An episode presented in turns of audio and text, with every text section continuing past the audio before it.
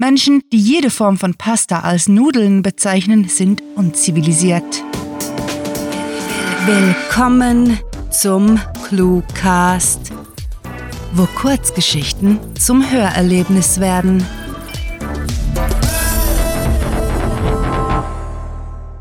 Katharsis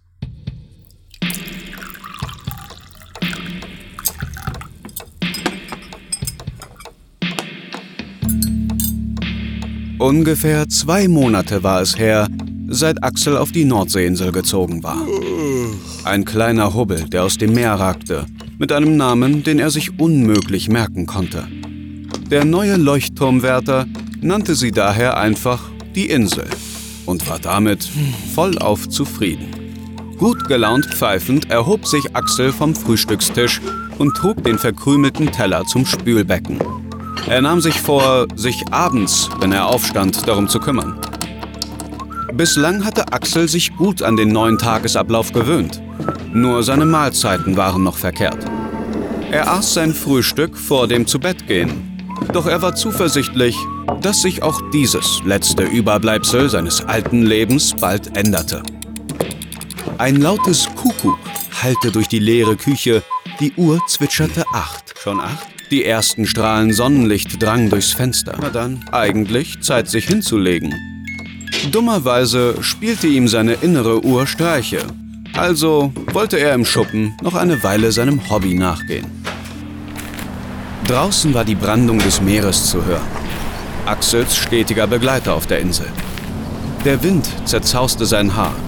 Er atmete tief ein und genoss den jungen Tag, überzeugt, der Umzug hierhin war die richtige Entscheidung gewesen. Die Einfachheit war befreiend, passte zu dem Zustand der Katharsis, die er die letzten Monate verspürte. Axel öffnete die morsche Tür und trat in den Schuppen, wo seine mehrheitlich halbfertigen Kuckucksuhren auf einem Hobeltisch lagen.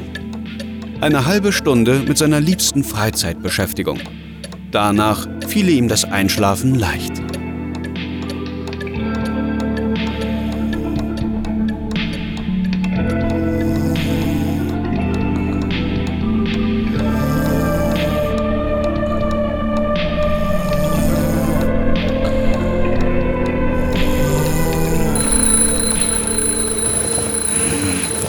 Das impertinente Klingeln seines Weckers riss Axel aus dem Schlummer. Mist, verdammte Kacke! fluchte er, drückte schlaftrunken auf dem Handy herum und wuchtete sich anschließend aus dem knarrenden Bett. Als er den Vorhang aufzog, sah er den frühsommerlichen Sonnenuntergang, wie immer wundervoll. Dann wandte er sich ab und ging die Zähne putzen. Mit der Zahnbürste im Mund marschierte er die Treppe hinunter ins Erdgeschoss, um sich einen Kaffee aufzusetzen. Kaum stellte er den Pott auf den Herd, glaubte er, in seinem Kopf habe sich ein Schalter umgelegt. Er hatte Lust aufs Frühstück, nicht aufs Abendessen. Da war er. Der Moment, auf den er schon so lange gewartet hatte. Sein Hirn hatte den verdrehten Tagesrhythmus akzeptiert. Nun passte gar sein Alltag perfekt zur neuerdings omnipräsenten Katharsis. Beschwingt eilte er zurück ins Badezimmer, spuckte aus und wünschte sich, um die Uhrzeit und weg vom Festland irgendwo frische Croissants auftreiben zu können. Zeit fürs Frühstück. Als er es sich vor seiner dampfenden Tasse am Tisch bequem machte, war er so entspannt, wie er es nur vom Leben auf der Insel kannte. Herzhaft biss er in sein Marmeladenbrot und nahm das Smartphone zur Hand. Auch wenn er die Abgeschiedenheit zu schätzen wusste, war er trotzdem froh, stand auf dem nahen Festland eine Handyantenne. Mal sehen, was in der Welt so Axel öffnete das Browser-Tab, in dem er jeweils die Nachrichten streamte, aktualisierte die Seite und klickte auf das Play-Symbol der neuesten Tagesschau. Während Neuigkeiten aus aller Welt den Raum erfüllten, genehmigte sich Axel einen weiteren Bissen und Krumen regneten auf den alten Holztisch. Der Krieg in Syrien wurde diskutiert, als er in der Mitte seines Frühstücks angelangt war. Er auf dem weichen Inneren seines Brots kaute. Die Kruste, an dem er das Brot gehalten hatte, war bereits hart. Da wurde von Luftschlägen gegen den Iran erzählt. Beim letzten Schluck Kaffee ging es um Streit in der Bundesregierung.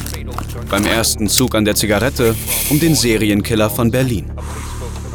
Interessiert verfolgte er das Programm. Es gab hier draußen vor seiner Spätschicht nichts zu tun. Seit zwei Monaten seien dem Mörder keine Jugendlichen mehr zum Opfer gefallen. Die Stadt könne aufatmen, behauptete der Nachrichtensprecher. Mhm. brummte Axel, den Rauch zur Seite blasen. 23 Leben hatte der Killer ausgelöscht. Man hoffe, die Mordserie sei vorüber. 26? murrte Axel und räumte den Tisch ab. Ist ja wohl nicht mein Fehler, wenn die nicht alle finden. 26 Teenagern hatte der unscheinbare Herr in mittleren Jahren das Messer in die Brust rammen müssen, bis es vorüber war. Er fragte sich selbst, wieso Teenager? Tja, wieso nicht? Sie hatten ihr Leben vor sich, eine Tatsache, die ihm Befriedigung gab.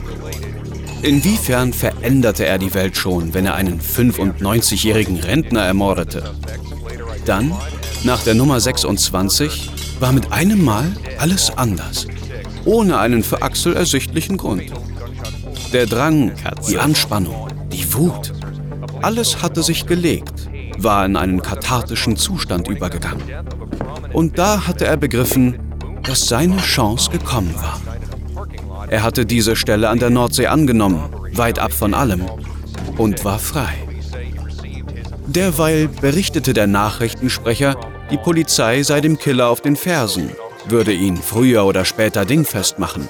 So, so. Gleichgültig zuckte Axel mit den Schultern. Und wenn schon.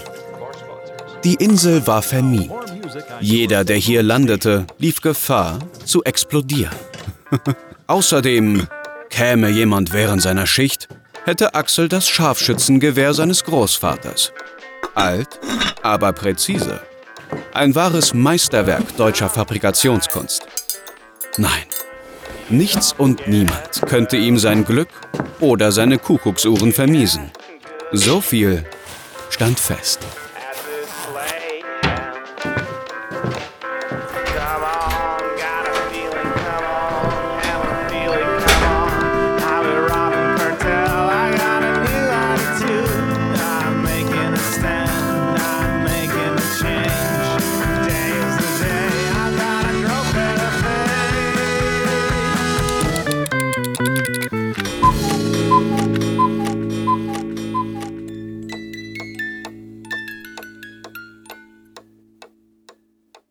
Das war Katharsis, geschrieben von Sarah. Für euch gelesen hat Vincent Fallow. Diese Kurzgeschichte spielte am vorgegebenen Setting Nordseeinsel und beinhaltet die Clues Kuckuck, Sonnenlicht, Hobeltisch, Browser-Tab und Einfachheit. Wenn euch diese Hörgeschichte gefallen hat, dann besucht uns auf cluewriting.de wo wir für euch immer wieder Mitmachaktionen veranstalten. Wie wäre es zum Beispiel mit der ClueWriting Challenge, bei der Schreiberlinge ihre eigene ClueWriting-Geschichte verfassen? Oder möchtet ihr euer Sprechtalent im Cluecast ausleben? Mitmachen geht auch ganz einfach, indem ihr uns Clues für unsere Kurzgeschichten vorschlagt. Euch gefällt unsere Arbeit und ihr möchtet eure Freude mit uns teilen? dann schaut auf patreon.com slash cluewriting vorbei und unterstützt unser Projekt mit einer Kleinigkeit. Damit werdet ihr zu den Grandiotasten, die wir mit literarischen Rewards wie exklusiven Kurzgeschichten und der Möglichkeit, als Gastautor bei uns aufzutreten, beschenken. Apropos Grandiotasten, was wäre der Cluecast ohne seine Stimmen?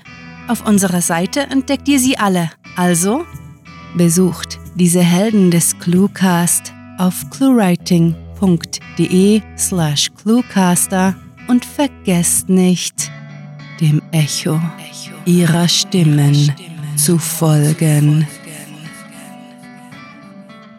Das war es für diese Folge und wir verabschieden uns mit dem Cluecaster-Kampfschrei.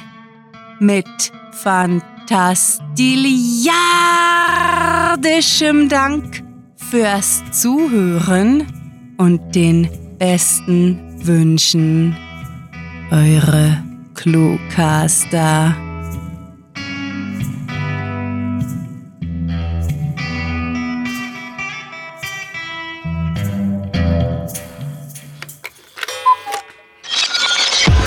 Der Cluecast ist eine Produktion der Literaturplattform ClueWriting.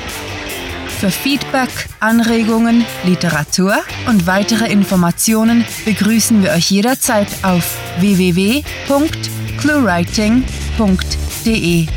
Grandiotastischen Dank.